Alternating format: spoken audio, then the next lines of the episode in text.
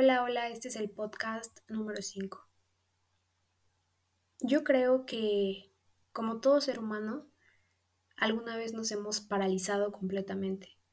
Y no en un sentido malo, no lo digo de esa manera, simplemente que en lo personal, creo que a, a cualquier persona nos ha pasado que en una presentación o en algún evento o en algo importante y significante para en tu día a día, pues el miedo nos llega a paralizar.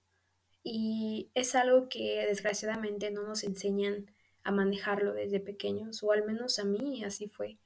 No es como que lleguen un día y en primaria te digan, mira, vas a presentar esto, pero no tienes por qué estar nerviosa o no tienes que tener miedo, es sumamente normal.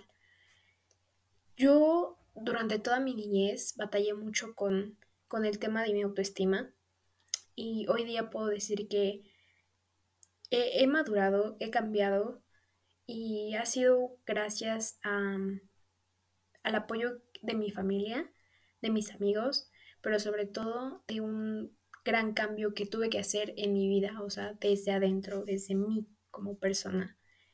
Así que, regresando al tema del miedo, es algo que supongo no es fácil de superar, o al menos desde mi perspectiva no es fácil de superar, ni, ni es como que de un día para el otro ya puedas continuar y decir, ay, ya no tengo miedo de hacer las cosas. Simplemente es querer avanzar y seguir adelante y buscar otras oportunidades y verlo de diferente perspectiva. Tal vez sí tener miedo, pero tratar de afrontar ese miedo y, y seguir adelante. Seguir adelante hasta donde tú puedas seguir, hacerlo de la mejor manera y sentirte orgulloso, ya sean de tus errores o de tus... Sentirte orgulloso de ti, solamente es eso.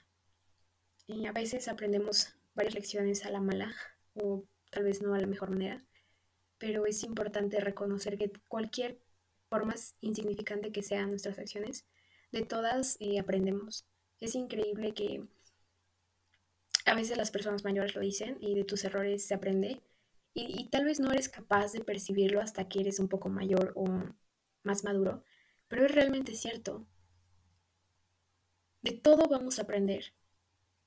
Y inocentemente y en lo personal siento que he aprendido más a lo largo de mis errores que de mis éxitos. Así que nada, es, es todo por el momento. Me encanta compartir y hablar sobre este tipo de temas, a pesar de que tal vez solamente puedo hablar desde mi experiencia propia.